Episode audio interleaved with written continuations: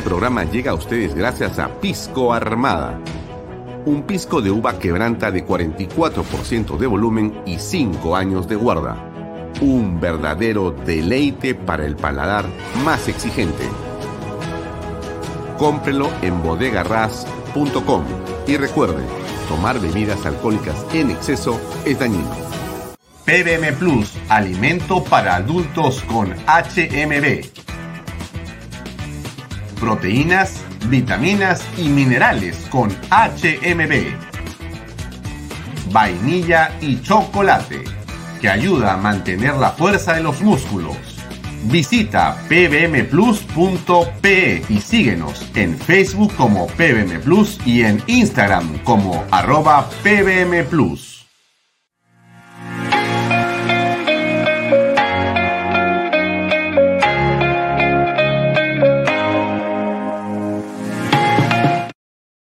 Bienvenido a la familia Sarcleti. Contamos con más de 20 años construyendo momentos especiales en más de 21 establecimientos ubicados en Lima y provincias. Tenemos la variedad de carta más grande para compartir en familia, con amigos o simplemente tomarte un tiempo para ti. ¿Estás listo para vivir la experiencia Sarcleti? ¿Qué tal amigos? ¿Cómo están? Muy buenas noches. Gracias por acompañarnos. Bienvenidos a una nueva edición de Bahía Talks por Canal B, el canal del Bicentenario. Nos puede seguir en mis redes sociales, las redes de Alfonso Baella Herrera, las redes de Canal B. Véanos en la web canalb.pe, donde además tiene usted un sistema de información, Canal B Noticias, con eh, contenidos que se actualizan eh, de manera permanente. A veces tenemos una, dos o tres notas eh, por hora o inclusive más, dependiendo de qué es lo que esté ocurriendo en el país, en la coyuntura política. Así que le recomiendo estar eh, siguiendo lo que pasa en Canal B Noticias, en nuestra página web canalb.p de manera eh, permanente. Bien, continuamos eh, en el programa. Y puedo, nos puede seguir, por supuesto, por las redes sociales de Expreso, expreso.com.p y también nos puede seguir eh, a través eh, de eh, canal o PBO 91.9 FM los días domingos de 5 de la tarde en adelante. Y si no me mueven el croma, seguramente que la vamos a hacer muy bien. Gracias. Y también nos pueden seguir a través de Best Cable. Para los que tienen cable y están en las zonas sur o en el este o en el norte de Lima, como usted sabe muy bien, nos puede eh, sintonizar en el canal 95 de Best Cable. Es un canal popular, es un canal creciente, es un canal que se encuentra en las zonas más alejadas del centro de la ciudad de Lima, de la capital, pero que tiene un número creciente de suscriptores y que a través de ese cable nos puede ver usted en la comodidad de su hogar. Si usted tiene internet, usa wifi, se cuelga de algún wifi, si lo tiene en casa, en la universidad, donde sea que esté, o tiene plan ilimitado, pues entra a la página web y vea ahí canalb.p, encuentre el botón donde dice Canal B Live y nos puede ver este y todos los contenidos. Bien, hoy día es martes 16 de agosto del 2022.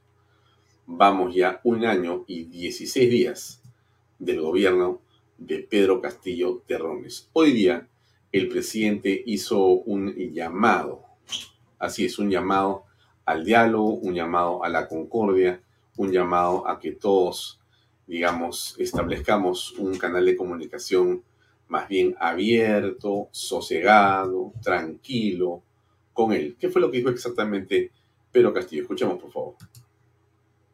Puestos al diálogo y siempre lo hemos estado. Y desde acá, en nombre de ustedes, seguimos llamando al diálogo. Pero hay un sector que no cree ni en el diálogo y no cree en el país. Yo entiendo, porque cuando recorro el país y preguntamos a los pueblos, y siempre nos dicen, es la primera vez que un gobierno nos visita a un centro poblado, nos visita a los distritos. Y es penoso ver, por ejemplo, que una de las regiones o una provincia, una región, salga por los medios de comunicación y diga, nosotros como pueblo, como región, siempre hemos sido considerados como el patio trasero de la República. Tiene razón, porque vea usted allá, hay escuelas, por ejemplo, que están con horcones y con, una, con un techo que está cayéndose. Hay familias totalmente indigentes. ¿Y a quién le piden? ¿A quién recurren? Al alcalde. Y si el alcalde no es atendido en el gobierno central, ¿cómo puede solucionar los grandes problemas que tiene este país? Sí, el presidente vuelve a equivocar en su análisis y diagnóstico de lo que ocurre en el país y por qué hay indigencia, por qué hay pobreza o qué pasa con las, digamos, alcaldías o las gobernaciones. No es cierto lo que dice el presidente de la República en cuanto a los recursos y en cuanto a eh, las causas de esa indigencia. Si el presidente tiene el cuidado de mirar eh, la economía de la mano de algún especialista o grupo de especialistas independientes, sin duda de ellos que pregunten en el Banco Central de Reserva, que ya hable con el eh, presidente del BCR, que se siente con él y que pregunte por qué razón en el Perú hubo crecimiento y se redujo la pobreza. La explicación que va a recibir Pedro Castillo, sin duda, es la que conocemos todos los peruanos que hemos tenido el cuidado de revisar cifras, de mirar con objetividad eh, lo que ha ocurrido en el país en los últimos 30 años o más. Y es que la clase media creció, la pobreza se redujo, también la pobreza extrema de una manera muy considerable gracias a la confianza, a la inversión y al trabajo que se generó. Eso permitió que el país avanzara y esa pobreza se redujera. Eso permitió también que hubiera una cantidad importante de recursos en los presupuestos públicos, que han crecido de una manera muy importante. Cualquier analista económico o político serio le va a decir, presidente Pedro Castillo, que el Perú de hoy es un país donde la plata que tiene el Estado es varias veces, varias veces lo que hubo hace 10, 20 o 30 años. Y por cierto, muchísimo, pero muchísimo más de lo que hubo hace 200 años, fecha a la que usted se refiere todo el tiempo. Y lo digo por una razón muy sencilla, porque dinero no ha faltado. Y si no, pregúntele a su amigo Cerrón, que ha tenido dinero cuando ha sido gobernador de Junín a manos llenas. ¿Y qué ha hecho con ese dinero? ¿Lo ha empleado acaso en obras? ¿En hospitales? ¿En obras de saneamiento? No. Lo que ha ocurrido es lo que todos sabemos ha utilizado mal los recursos y se ha producido corrupción que en el caso del señor Cerrón ha sido investigada, ha sido sancionada y él ha sido encarcelado por ello. El caso de Cerrón no es el único. Se multiplican los casos de personas eh, en municipios o en gobernaciones que han tenido ingentes cantidades de dinero, pero que lo han derrochado como nunca en la historia del Perú, lo que más ha existido y lo que más existe hoy día en el Estado es dinero. Mal, dice el presidente, cuando achaca pobreza o miseria a una conducta de algún grupo, cuando no es otro que un estado de personas incapaces e ineficientes en gastar. Me refiero a alcaldes, gobernadores y también, vamos a decirlo con claridad, ministros de Estado, presidentes de la República, que lejos de preocuparse por eh, mirar la política pública en general del Estado y encontrar entonces gestión eficiente para ese gasto eficiente, gasto social eficiente, han estado en cualquier cosa. Unos entraban a robar y otros, igualmente pernicioso, entraban sin saber qué hacer. Y entonces gastaban mal porque aplicaban los ingentes dineros que el Estado tiene a obras irrelevantes que terminaban finalmente en ser inconclusas. El Perú, como todos sabemos amigos, está lleno de obras que no han finiquitado, que se han quedado en la mitad de los planes de desarrollo.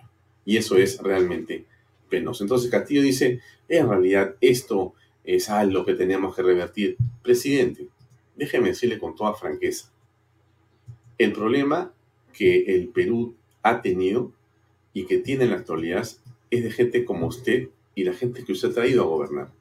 Con todo respeto se lo digo. No es un asunto ni de la forma en que usted habla, ni de la forma en que usted se expresa, ni del color de su piel o su condición geográfica. Para nada. En el Perú ha habido ingas y mandingas gobernando históricamente por todas partes. Como usted es un profesor, eh, en realidad, eh, que quizá no es eh, motivado a la lectura o la investigación, que ni siquiera ve televisión o no conversa con algunos historiadores de vez en cuando, no sabe lo que ha pasado en la historia peruana. Pero la historia de esta patria es la historia construida por todas las sangres, por todos los colores, por todas las idiosincrasias. Blancos, negros, chinos, rojos, blancos, azules, todos han estado en el Perú. Y todos, algunos han hecho más, otros han hecho menos. Unos han tratado de hacer obra, otros han robado. Es la historia del país. No es la historia de un grupo político. Es la historia de las incomprensiones, de las incapacidades en el país y de muchas veces los errores de los electores como nosotros, que no, no hemos sabido votar como corresponde. Entonces, Castillo dice lo que dice y reparte a manos llenas. Miren ustedes. Pedro Castillo Terrones cumple actividades en la Casa de Gobierno, en el Gran Comedor. Preside la ceremonia de entrega de más de 130 millones de soles a gobiernos regionales y locales para obras de reconstrucción con cambios. Cabe destacar que desde enero hasta la fecha el gobierno central ha transferido cerca de 4.200 millones de soles para financiar la ejecución de más de 2.200 obras en, en 450 instituciones entre ministerios, gobiernos regionales y municipalidades provinciales. Así Ahora, bien amigos, ustedes que conocen de la política y ven este eh, momento del día de hoy, hace unas horas, cuando el presidente se para pues en eh, Palacio de Gobierno y dice, bueno, vamos a sacar un chequecito para animar la situación. Hace, déjenme decirle con claridad, lo que tiene que hacer. Un gobernante reparte honores o reparte dinero. Honores es cuando te hace entrar a Palacio de Gobierno y te habla y te dice, te masajea el, ánimo, ¿no? Y te dice que tú estás ahí porque ya llegaste ahí, porque ahora vas a gobernar ahí, porque eres amigo del presidente, puedes buscarlo cuando quieras, estoy a tu disposición, tómate la foto, vamos al patio principal, vamos a el salón X, Y y Z, almorcemos, comamos, tomemos, lo que sea, pero ya estás en Palacio de Gobierno, te con el presidente, estoy a tu disposición. Eso es honores es dinero, lo que estamos viendo. el presidente está gobernando en apariencia, que es finalmente lo que también sirve para las encuestas y para hacer lo que se llama eh, legitimar su gobierno. El presidente se va legitimando con lo que está haciendo. Está haciendo política. Puede ser que no nos guste, estimado amigo de Vaya A usted le molesta que hable como hable, dice lo que dice, pero eso no interesa. Yo voy a los efectos de lo que hace.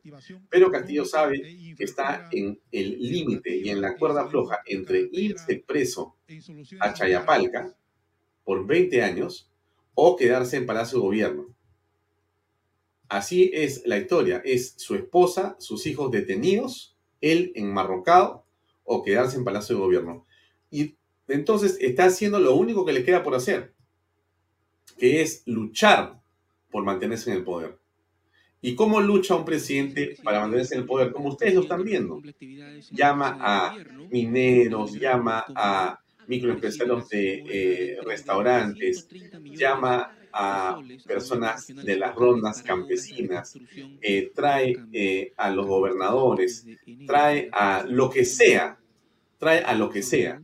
Y ahora a los alcaldes les va a dar un cheque de 4.100 millones de soles para que ellos puedan gastar en plena campaña electoral.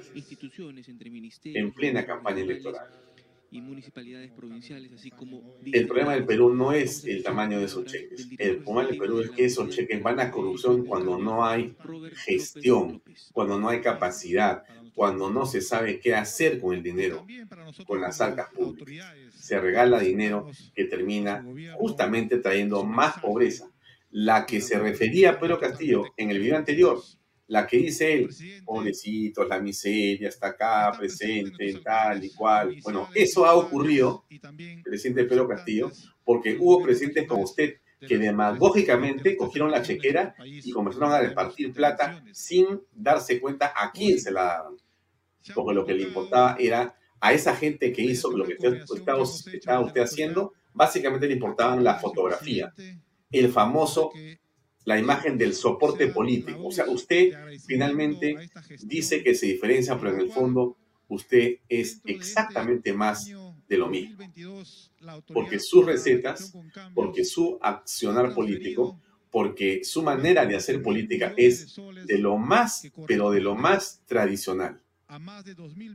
O sea, digamos que como Castillo hace las cosas, evidentemente nosotros jamás cambiaremos en el Perú porque esa no es la manera en que se necesita manejar ni al Estado ni a la opinión pública.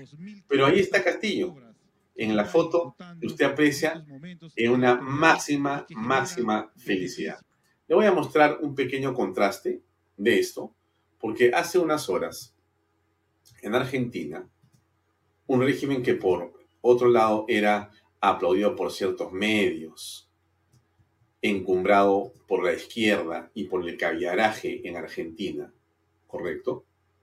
Terminó por, eh, digamos, conocerse su entraña más interesante, por ejemplo de alguna manera. Le pongo este video y piense usted lo que va a ver que han descubierto en Argentina, lo que va a ver, y pregúntese usted dónde más podría ocurrir algo parecido. Ahí va.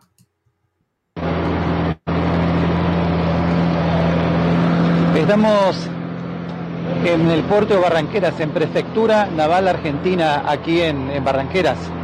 Lo que vas a ver en este, en este galpón es increíble. Ya viste el video que hice, viste las transmisiones en vivo que hice desde los allanamientos y ahora vas a ver lo que obtuvieron, porque esto es parte de un botín enorme, enorme, que se, pudo secuestrar aquí en Resistencia, pero también te recuerdo que se hicieron allanamientos en Corrientes, en Puerto Madero, en Buenos Aires, pero vamos, vamos a entrar a ver algo que, bueno, ayer me enojó mucho como a tanta gente. Lo que vas a ver es, te aseguro que no, nunca viste una cosa, una cosa por el estilo. Mira, mira, camiones. Todo esto solamente se secuestró ayer acá en Resistencia. Uno, dos, tres, cuatro camiones. Cuatro camiones. Todo, todo está custodiado por la policía. BMW, Mercedes-Benz, periodista, camarógrafo. Audi. Mira, mira. Pero vení, mira. Mira el Porsche impecable, nuevito. Ahora, ahora vení a ver esto, vení. Me, autorizaron, fui autorizado para pasar por dentro de esta, de esta cinta. Mira, BMW. Todas estas son CPU, son computadoras que fueron incautadas, máquinas de contar guita, era tanta la guita esto no la pesaban, ¿eh? esto la, la contaban. Dólares, dólares, dólares. Mira, efectivo, cantidades. Mira, mira. Otra moto. Y vení porque esto, esto recién comienza. Mirá.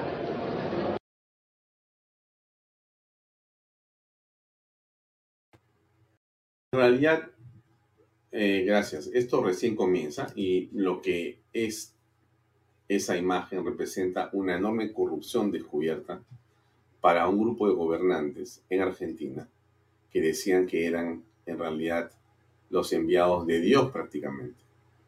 En todos los casos es exactamente la misma narrativa. No importa si son blancos, si son negros, si son oscuritos, si son de otro color de piel. La corrupción es igual. No depende si vienes de Chubur si estudiaste en un colegio en Cajamarca o estudiante, estudiaste en Princeton o en Harvard, o como nuestro amigo eh, Toledo en Stanford. No, no importa dónde has estudiado. Lo que importa son los valores, los principios y las virtudes que en casa se cultivó desde el principio. Eso es, en realidad, lo que hace que una persona pueda avanzar en la vida. No con dinero, no por dinero, sino para trascender en la vida de las personas con el ejemplo. Eso es lo fundamental. Y ese ejemplo no es el que precisamente nos entrega Pedro Castillo. Y Pedro Castillo dice claramente que la culpa no es de él, que la culpa es de la prensa, de la fiscalía, del Poder Judicial, de los golpistas, de los que perdieron la elección y no se resisten, y se resisten, perdón, a aceptar esa derrota. De todo ello, en realidad, eh, es lo que se queja Pedro Castillo. Ellos son los culpables, dice. Yo soy un santo, dice el presidente de la República.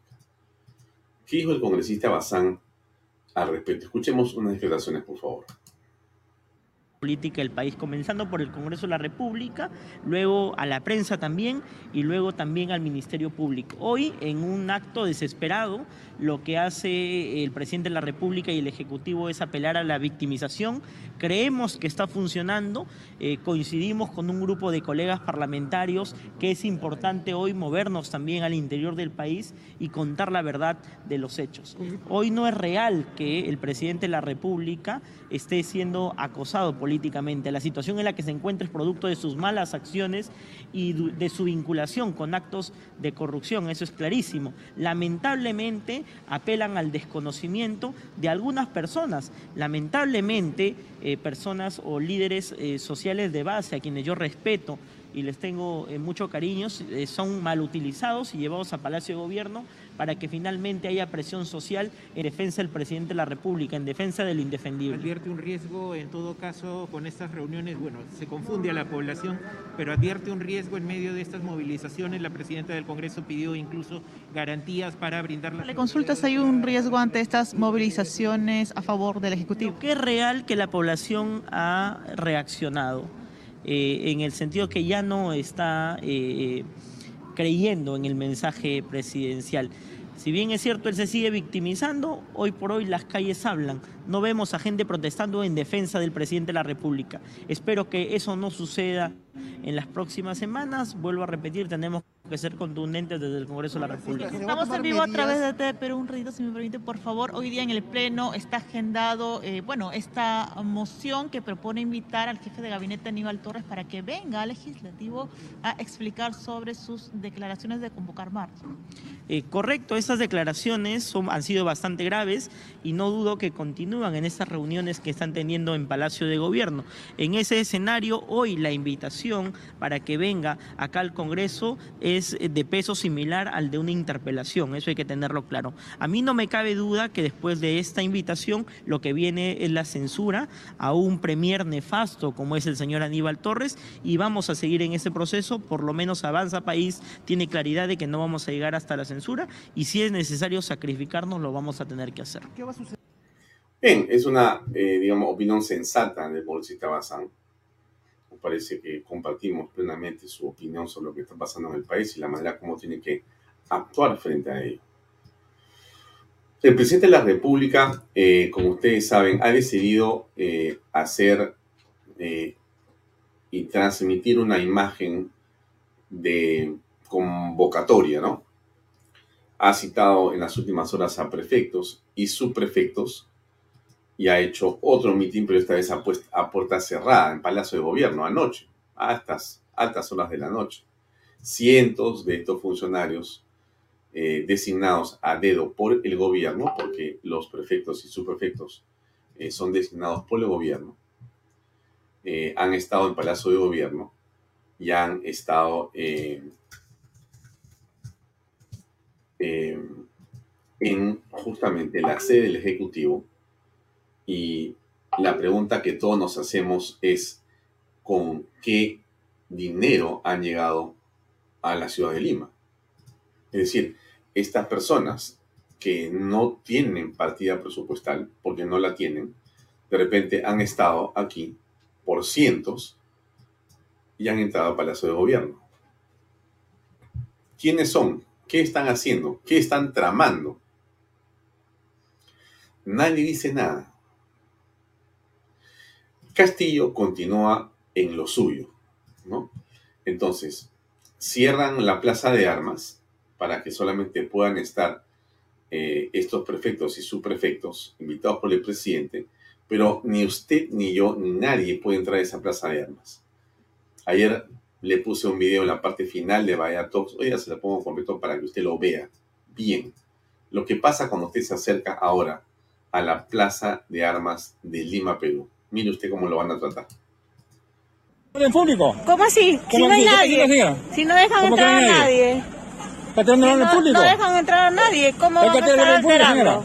¿Cómo que no? Estoy grabando ahí el, el, abuso de autoridad. ¿Cuál abuso de autoridad? ¿Qué abuso de autoridad? Abuso de autoridad, claro. ¿A qué le abuso de autoridad? no me está dejando pasar. ¿Cómo dejando pasar? Según la Constitución. ¿Qué está pasando? ¿Está caminando? empujando. Por eso estoy caminando. Usted está... Me está... Mira, ahí le están empujando, ve. Porque no quiere salir, pues. No quiere salir, avanza. Porque le están empujando, pues. Porque le están empujando. Le están empujando ahí, abuso de autoridad. Acá el policía, el señor Sailer. Acá está, sí. Qué barbaridad. Señor, no me toque, ¿ah? No, me toque. no me puede tocar. Tiene que acatar lo que digo. No me está Usted estoy caminando. usted.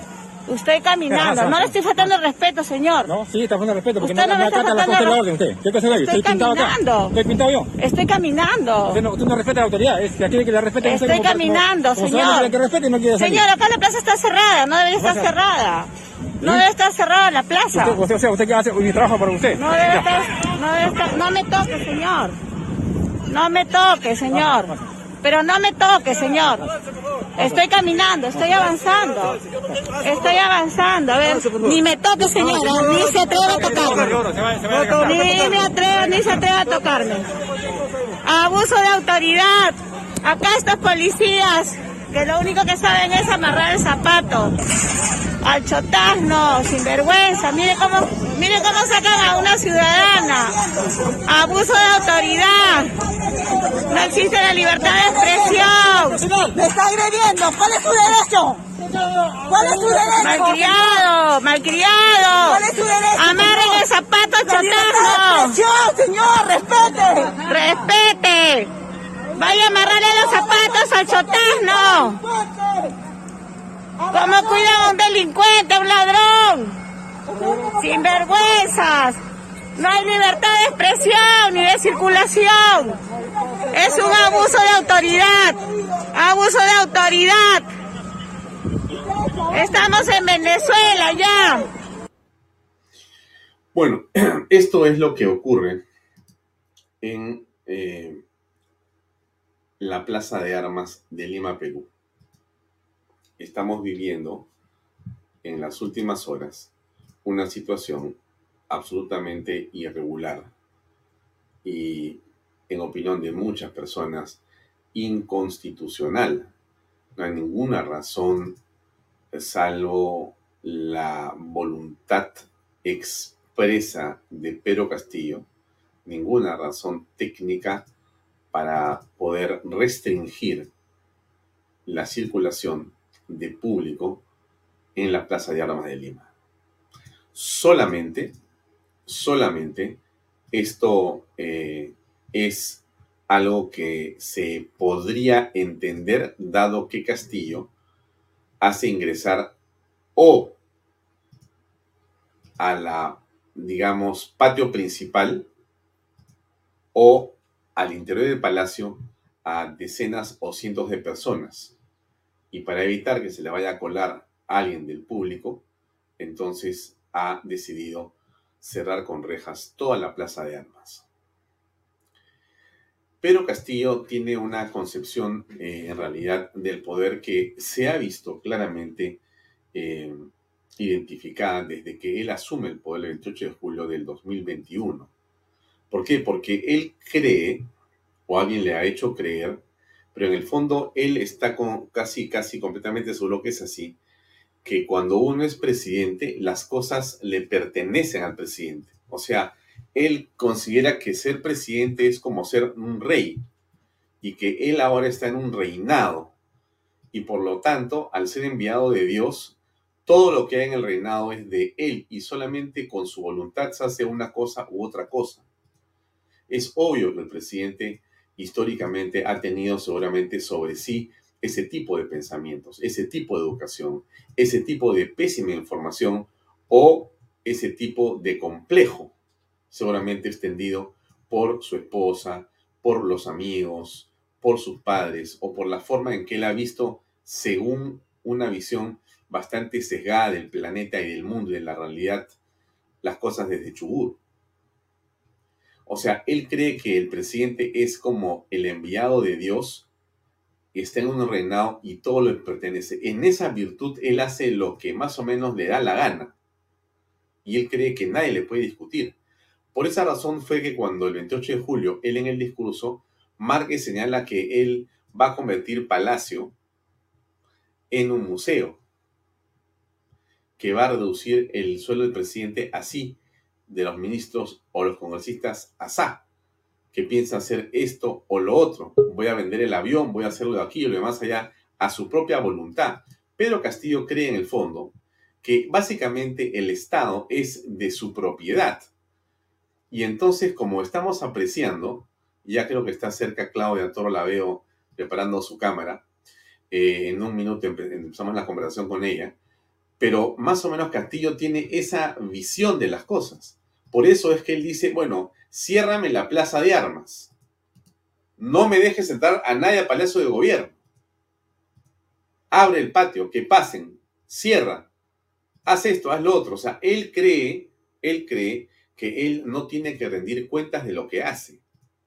Que él puede sacar cheques, llevar cheques, hacer su chanchita, guardar la plata, hacer negocios, ir a Zarratea, salir, subir, entrar, y no hay ningún problema le han hecho creer eso o esa educación que ha tenido, extraña por cierto, lo hace, digamos, eh, creer en esa figura. No hay otra manera de explicarse lo que vemos. Y entonces regreso al punto para invitar a Claudia Toro a conversar. La culpa es del complot, según Pedro Castillo. La culpa de lo que le pasa, la culpa de estas seis investigaciones fiscales, la culpa de que el 80% de la opinión pública o cerca del 90% en Lima no pueda ver a Pedro Castillo y considere que su eh, trabajo frente al Ejecutivo es de mal en peor.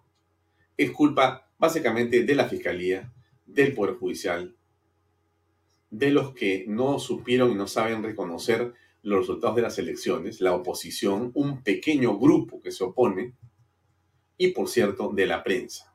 O sea, la prensa, o sea, o sea, los que estamos haciendo prensa, somos los culpables de lo que le pasa a Pedro Castillo. Específicamente, Willax, Canal B, Expreso y los medios de oposición, que son poquitos y que están dispuestos a decir las cosas sin un tipo de embate, con la razón y con argumentos.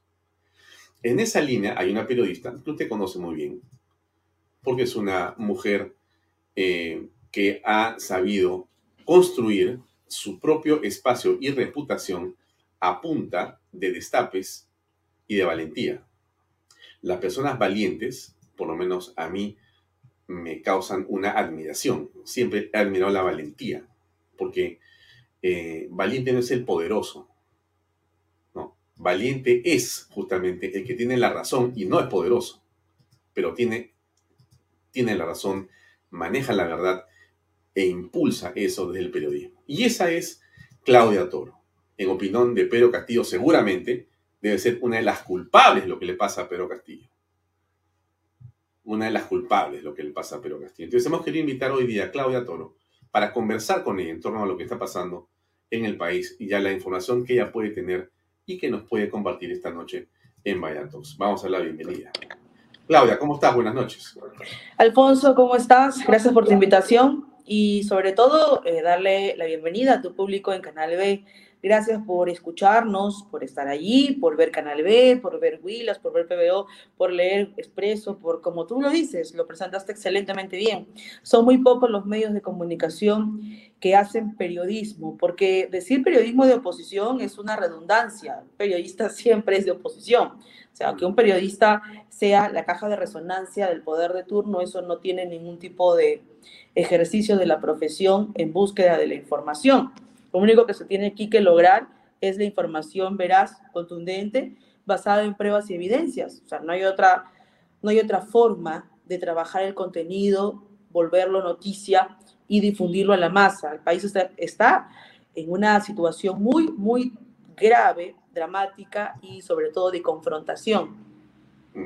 Eh, Claudia, tú has venido eh, trabajando en una serie de reportajes cuando estabas eh, en el equipo de investigación en Beto Ortiz por Willax. Pero después has continuado haciendo mucho más periodismo, también desde PBO, en un programa propio y en otras investigaciones que tú vienes haciendo. Y eh, entonces hemos leído y escuchado que en las últimas horas tú has eh, manifestado que fruto de esas investigaciones tú tienes información o has escuchado o conoces de primera mano que algo más hay detrás de lo que está pasando en estas investigaciones. Yo te quería preguntar, ¿qué cosa más has escuchado? ¿Qué, cosa más sabes? Para empezar, eh, quiero eh, comentar algo importante, que todo el país lo sepa. Los audios inicialmente que fueron difundidos y grabados también por Samir Villaverde, hoy colaborador eficaz que cumple esta comparecencia restringida porque no ha sido puesto en libertad absoluta, solo salió del penal para estar en su casa bajo todas estas restricciones que forman parte de la colaboración porque sí entregó pruebas, entregó chats, entregó geolocalizaciones, producto de los registros de los vehículos que él mismo proporcionó al sobrino de Pedro Castillo y prófugo Fray Vázquez Castillo, y también a Bruno Pacheco cuando él le prestaba las camionetas, le regalaba este teléfono iPhone. Entonces, esto todo tiene un registro tiene una, un GPS, además que él ah, habría colocado dispositivos para grabar. En una entrevista que yo le realizo a Samir Villaverde, le eh, pregunto directamente si él grabó estas conversaciones, si él grabó a Fray Vázquez, si él grabó a Bruno Pacheco, si él grabó a Pedro Castillo cuando prestó, bueno, le regaló los iPhones conocidos de 6 mil, 7 mil soles. Y él dijo, hay registros, hay registros. ¿Qué quiere decir? que sí hay audios, que sí hay registros, puede ser videos, pero hay pruebas, hay registros. ¿Cómo grabó y a través de qué dispositivo y los detalles y dónde están esos videos y audios? Eso es algo que hay que aclarar. Los periodistas no podemos tener ese tipo de material, eh, conseguirlo tan fácilmente. O sea, es algo eh, muy complejo, muy difícil porque algunos materiales en este momento, tales como audios o videos que pudo haber entregado a mi Villaverde, o también Bruno Pacheco a la Fiscalía a cambio de su colaboración eficaz, eso es así, eso obra ya en manos de la fiscal, obra en manos del equipo especial, obra en manos de la fiscal de la Nación, esto no es pues el caso Cuellos Blancos, que fueron regalando los audios a los periodistas que les eran convenientes o a los medios que les eran convenientes para armar toda esta campaña orquestada para poder tumbarse a una organización que ellos consideraban en ese momento que era parte de una organización criminal que limpiaba y coimeaba y compraba voluntades de jueces y fiscales. Esta es la misma situación son funcionarios que operan representando al Estado, que manejan presupuesto millonario del MTC, Propiedad Nacional, Propiedad Descentralizado, Ministerio de Economía, Ministerio de Vivienda, Transportes, que precisamente dan las obras direccionadas a empresas constituidas por personas cercanas o familiares de Pedro Castillo, que pagan a terceros que fungen de testaferros. Esa es la figura y tiene que entenderse de esa manera frontal, directa y clara, Alfonso. Esa es la situación que hoy tenemos en el país. Se acabó el diezmo, se acabó el saldo, se acabó ese nivel de corrupción. Si antes tenías como lema fatal, por cierto, que le ha hecho mucho daño a la democracia, roba pero hace obras, hoy tenemos roba pero es del pueblo, roba pero es como nosotros, roba pero al menos nos abre las puertas de Palacio de Gobierno para sentarnos a conocer Palacio, el patio o almorzar. A ese nivel de populismo hemos llegado, que es un populismo delictivo. Mm. De esa manera hay que leerlo, porque no se puede aceptar la normalización de la corrupción. Mm. Ahora, yo reitero mi pregunta, porque me la has toreado bonito, eh, y escuché que habías estado entonces en contacto con algún material que hace pensar que efectivamente ha existido y existe una relación directa de quiénes exactamente. Te voy a contar, porque lo mencioné a Samir Villaverde y, hay que decirlo. En, eh, hace más o menos tres meses, mucho antes, quizá un poco más, antes de que Samir Villaverde fuera detenido, antes de que Samir Villaverde fuera encarcelado, antes que Samir Villaverde siquiera pensar o sospechar a ser colaborador eficaz, yo escuché los audios que luego fueron difundidos. Y yo lo dije en mi programa, lo dije.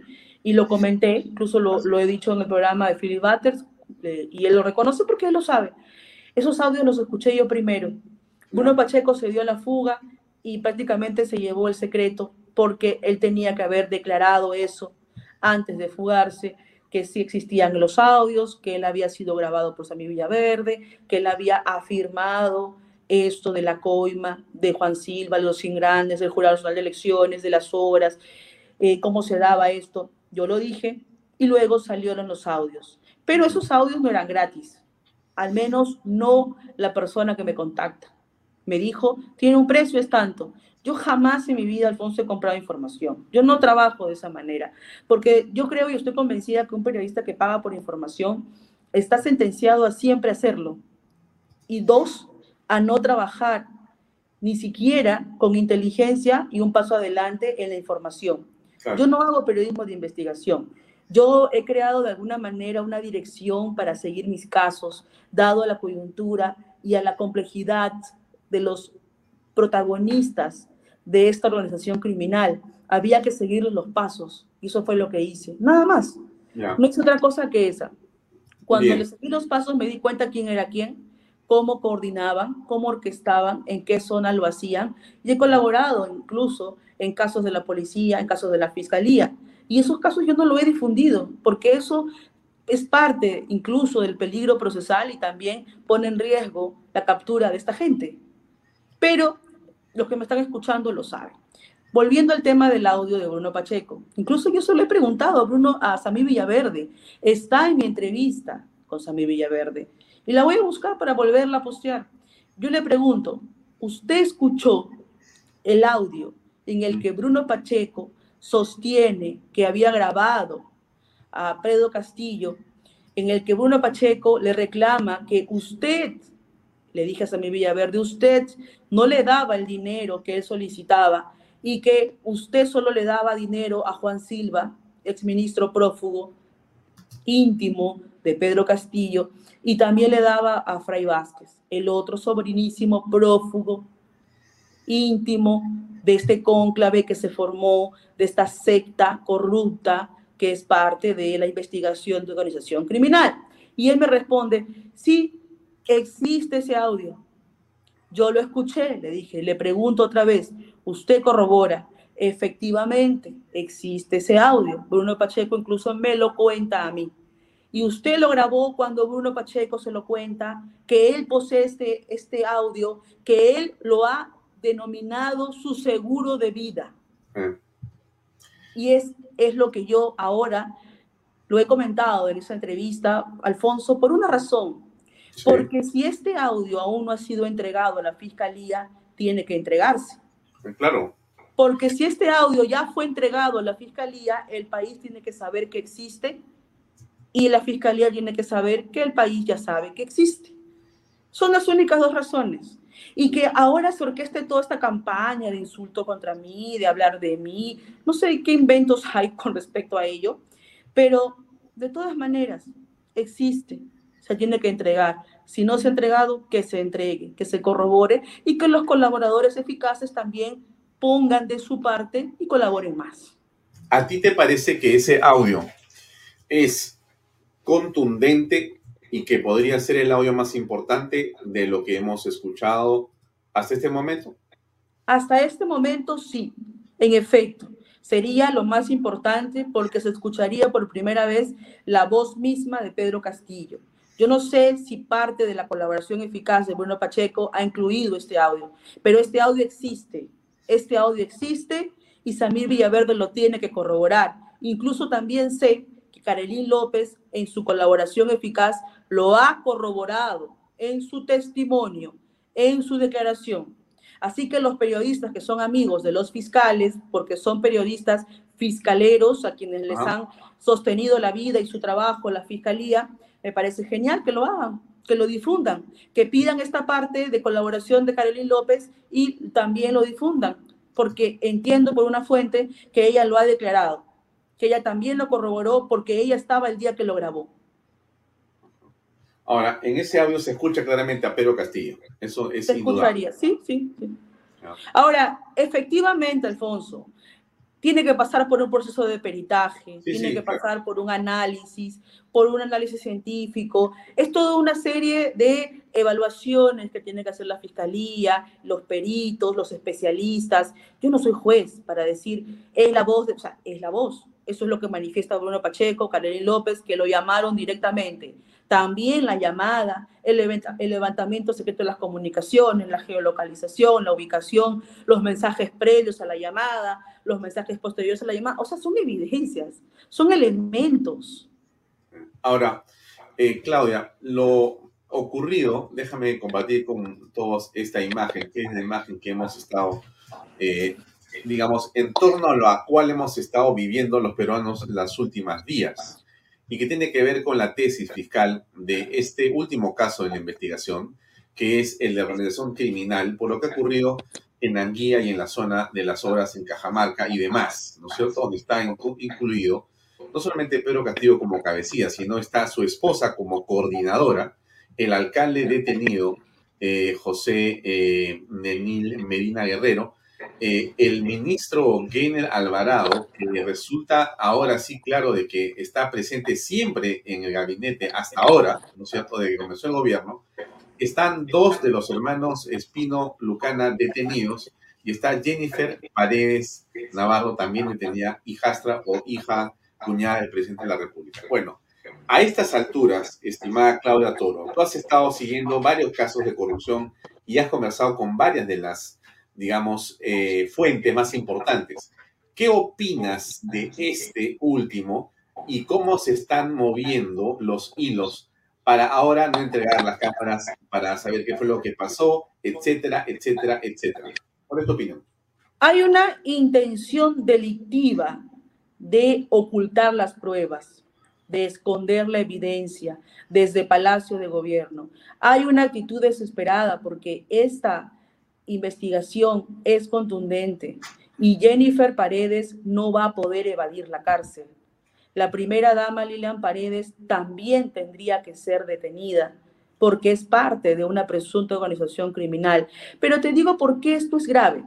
Porque es la primera vez, así como hablábamos hace ratito del audio de Bruno Pacheco y Pedro Castillo, que sostiene Bruno Pacheco, que sostiene Samir Villaverde que también lo ha sostenido como colaborador eficaz la señora Carlene López, es la primera vez que una persona de la cercanía tan íntima de la familia de Pedro Castillo de su esposa Lila Paredes, que está prácticamente declarando a viva voz que es parte de este contubernio corrupto de tender la obra, pedir el presupuesto que se le conceda, materializarlo y luego ejecutarlo como parte de la misma empresa. Entonces está viendo esta nueva corriente criminal familiar, que es una especie de empresa estatal, en la que yo creo la empresa, al mismo tiempo logro el presupuesto, transfieren el dinero, yo le ejecuto, pero pongo a estos sujetos espino como testaferros. Les pago un dinero, 50 mil, 60 mil, 70 mil, y eso está comprobado también, y entonces continúan operando y como las obras son dadas así en los municipios, sin mayor tipo de filtro, porque no existe Contraloría, la fiscalía, la fiscalía nadie se atreve, y peor en pueblos, Alfonso.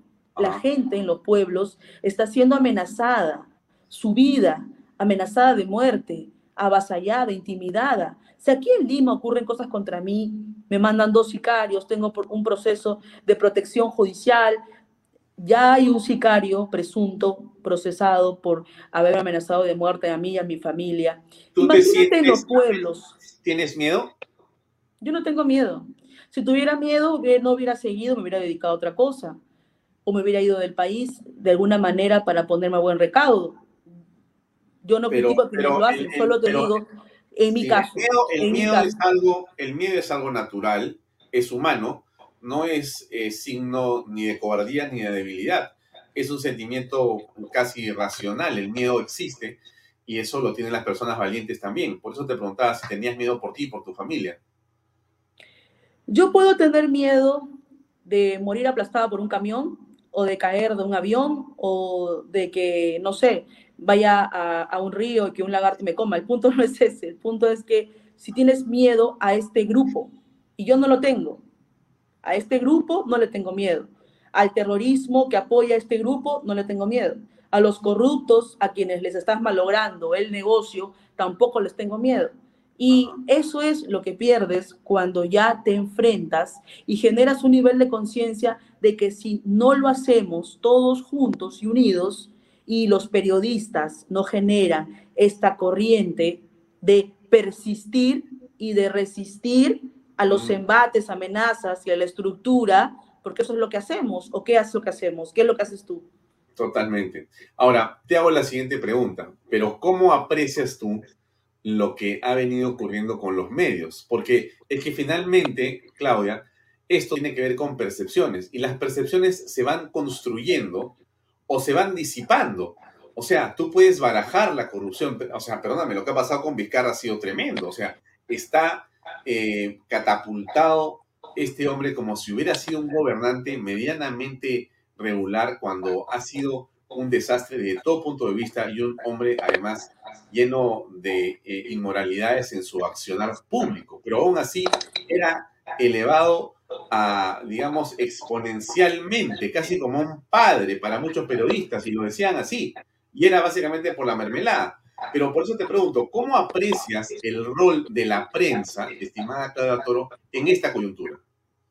Para empezar, hay tres elementos importantes. Los periodistas hoy padecen de dependencia económica, dependencia política y dependencia emocional, porque también estamos en una pandemia, en una crisis sanitaria, en una crisis del empleo, en una crisis económica. Y esto no es una invención ni una hiperbolización de la realidad. Esto es lo que estamos padeciendo. O tienes trabajo en las calles, o sales de un medio y te llama otro. No es así. Yo, para sostener mis investigaciones, trabajo de manera independiente con empresas de amigas, de amigos, que hago labores privadas. Válgase hacer marketing, publicidad, comunicación corporativa, redes. O sea, tercerizo trabajos, asesoro, dito talleres. Yo no gano del periodismo de investigación. Para mí no es un trabajo.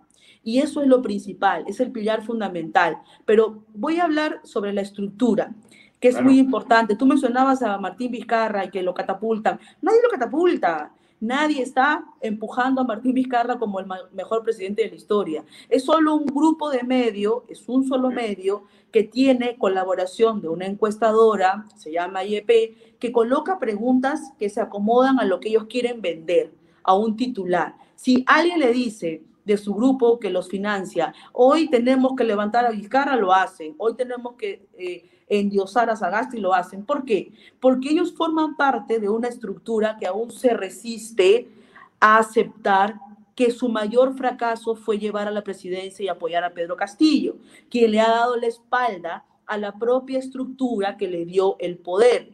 Desde hace 20 años, esta estructura copó, capturó el Estado peruano, que es la izquierda caviar.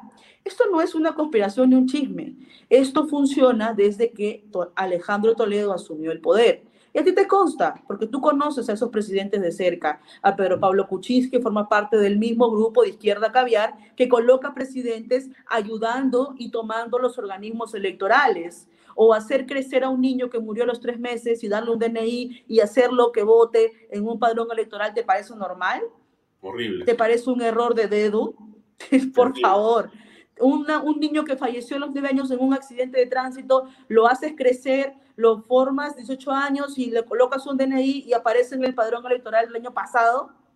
No pues, o sea, aquí hay una hay un control de la estructura y esta estructura hace que entre cada un presidente cada cinco años de acuerdo a lo que ellos quieren, a su perfil, a su plantilla.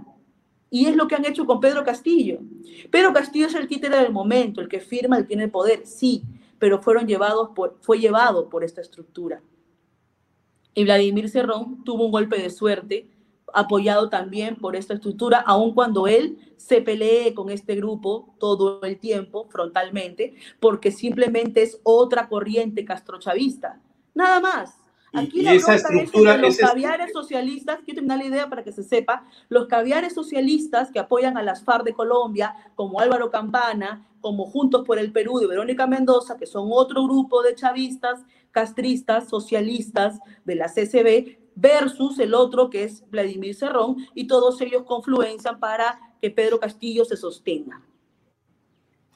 Eh, ¿Es esa maquinaria, esa estructura que sacó a Merino y puso a Sagasti? Pero por supuesto que lo es. Ellos crean un derecho paralelo, ellos crean una verdad paralela y tienen el 90% de los medios copados. ¿Por quiénes? Por periodistas que han sido también, eh, de alguna manera, impulsados eh, por esta misma ideología. Te voy a explicar, porque pareciera algo que es tan increíble, ¿no? imposible, y no lo es. Yo estoy dando esta entrevista porque creo que es importante, un momento importante que se sepa. Si mañana me matan, por lo menos se dijo y se evidenció y se mostró. Entonces te digo, este grupo de periodistas que conviven con ellos forman parte de un entorno de élite, ¿no? En la que yo vivo y sobrevivo en base a un branding de un canal de televisión.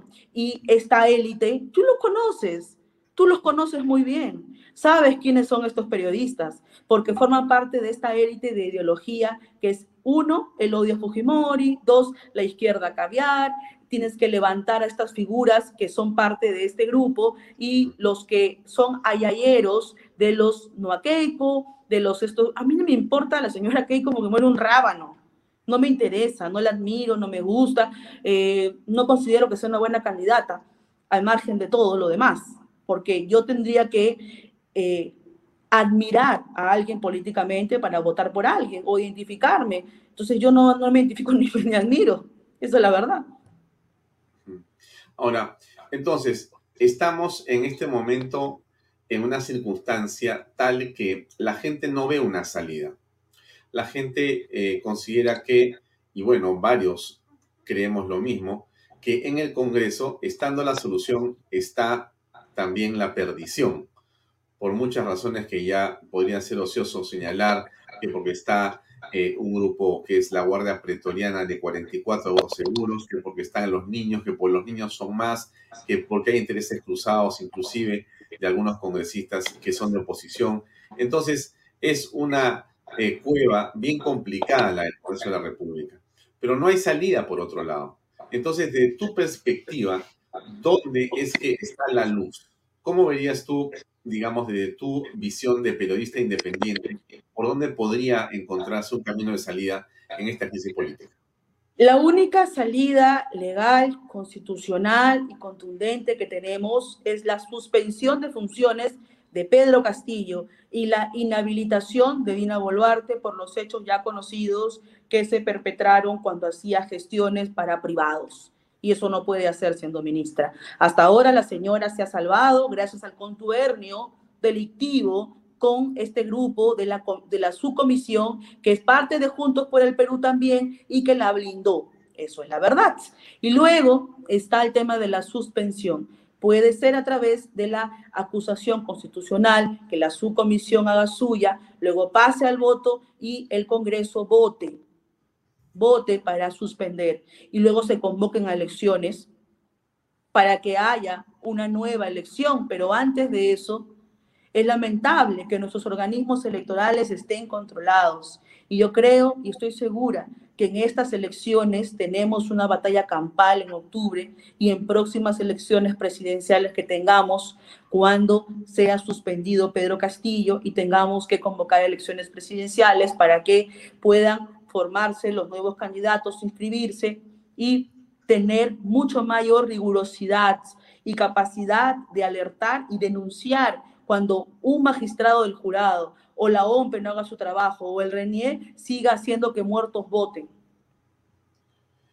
Ahora, eh, ¿tú eh, consideras que eh, el Congreso está haciendo un papel que es adecuado a esta altura? El presidente convoca a diversos colectivos, organizaciones y demás a Palacio varias veces al día.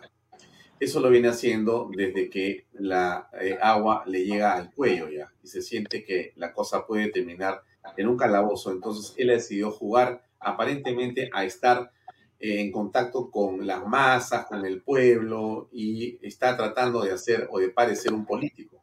¿Qué es lo que hace el Congreso frente a eso? ¿Cómo aprecias lo que está pasando? El Congreso no tiene que tener injerencia en esos temas políticos, porque si mañana Pedro Castillo quiere hacer una especie de carapulcra populista o quiere hacer una eh, este, cuyada bailable, eso le compete finalmente a él y a los organismos que él invite, es libre de hacerlo. El tema aquí es que las organizaciones democráticas no digan absolutamente nada y que no se formen nuevos grupos de demócratas que sepan responder inteligentemente e introducir un nuevo lenguaje de democracia y libertad en el país en defensa de lo que estamos perdiendo. Se está normalizando la corrupción, uno, dos, se está quebrando la institucionalidad, se está permitiendo que los corruptos avancen y se están minando los estamentos del Estado con personas corruptas y serviles que lo único que hacen es saquear el Estado. El Congreso tiene que concentrarse en la inhabilitación de Dina Boluarte, en empujar políticas que puedan de alguna manera empujar, eh, detenerlos, procurar que no avancen más, formar comisiones investigadoras que puedan impulsar las investigaciones y encontrar más elementos para apoyar a la fiscalía, para enviar esa información a la fiscalía. Tienen el presupuesto para hacerlo, Alfonso, y no lo hacen, porque falta qué? Voluntad política, falta inteligencia, falta criterio, falta amor al país, o simplemente están siendo de caja de resonancia o cómplices de esta debacle. Bien, para ir cerrando, Claudia, y agradeciéndote por tu tiempo. Eh, entonces, nos has comentado que estás eh, haciendo eh, labores profesionales que permiten de alguna manera, bueno, sostenerte, pero sobre todo permitirte hacer algo de investigación en el trabajo que realizas. ¿Es así? Sí, es así, es así, porque la dependencia es algo nefasto que ningún periodista debe tener. Tú eres independiente, eres director, conductor y además empresario de tu propio canal espacio. Yo estoy procurando hacer lo mismo y estoy pues ahorrando, haciendo eh, trabajos, eh, produciendo mi nuevo programa en señal abierta. Estoy segura que próximamente voy a dar una gran sorpresa porque el que trabaja con decencia, con convicción, con honestidad y con transparencia, todo eso tiene sus frutos. Mira, dos años casi han pasado desde que empezamos esta titánica labor y éramos solo tres personas, ¿no? En ese momento, Beto Ortiz, Martín Suyón, el productor periodístico y yo, y fuimos por casi la mitad del sueldo que que normalmente percibíamos, porque fuimos convencidos de que la gente se moría en las calles, abusaban, 99% de los medios controlados, Martín Vizcarra, vacado por corrupto, haciendo lo que le daba la gana con chinos, corruptos, empresarios, mientras que la gente se moría sin oxígeno y tirada en la calle. Hoy es otra la situación, pero han pasado dos años y tenemos este compromiso de seguir avanzando, no importa si vendemos pollo a la brasa, lomo saltado, o si salimos a vender o hacer actividad empresarial o emprendimientos. Lo más importante es que los periodistas estemos comprometidos. Y si hay más gente que no es periodista, que también apoya la labor de investigación, la labor de masificación de un mensaje para no normalizar la corrupción, bienvenidos son. Gracias, Alfonso. Bien, Claudia, me he quedado con ganas de conversar contigo todavía mucho rato más pero no quiero abusar de tu tiempo, sé que estás ocupada, así que, pero te quiero comprometer para otra oportunidad. Te quiero agradecer de parte de todo el público que nos sigue y felicitarte, yo soy tu fan, así que este, te deseo mucho éxito y a seguir en la brega. Vamos a esperar ver ese canal, ese trabajo que vas a realizar, te seguro que será tan estupendo o mejor que cuando has estado brillando con Beto Ortiz. Un gran abrazo y una felicitación. Beso grande para todos de Canal B. Sigan sintonizando, Alfonso Baella, Canal B, y a toda la magnífica parrilla de ese increíble medio de comunicación. Un beso grande. Gracias. Buenas noches. Bien, amigos, era Claudia Toro que nos ha concedido esta entrevista en exclusiva. Eh, han escuchado su visión de las cosas, su visión del periodismo que compartimos, por cierto, y eh, nos ha eh, revelado los planes que seguramente pronto se harán realidad. Esperamos sinceramente que esto sea así. Yo les agradezco a todos ustedes por su tiempo, me voy despidiendo eh, y nos encontramos mañana a las seis y media en punto en otra edición de Vaya Talks, más análisis de la coyuntura y más información para todos ustedes. Gracias por seguirnos, tengan ustedes muy buenas noches. Permiso. Este programa llega a ustedes gracias a Pisco Armada un pisco de uva quebranta de 44% de volumen y 5 años de guarda. Un verdadero deleite para el paladar más exigente. Cómprelo en bodegarras.com y recuerde, tomar bebidas alcohólicas en exceso es dañino. PBM Plus, alimento para adultos con HMB. Proteínas vitaminas y minerales con HMB. Vainilla y chocolate, que ayuda a mantener la fuerza de los músculos. Visita pbmplus.pe y síguenos en Facebook como pbmplus y en Instagram como arroba pbmplus.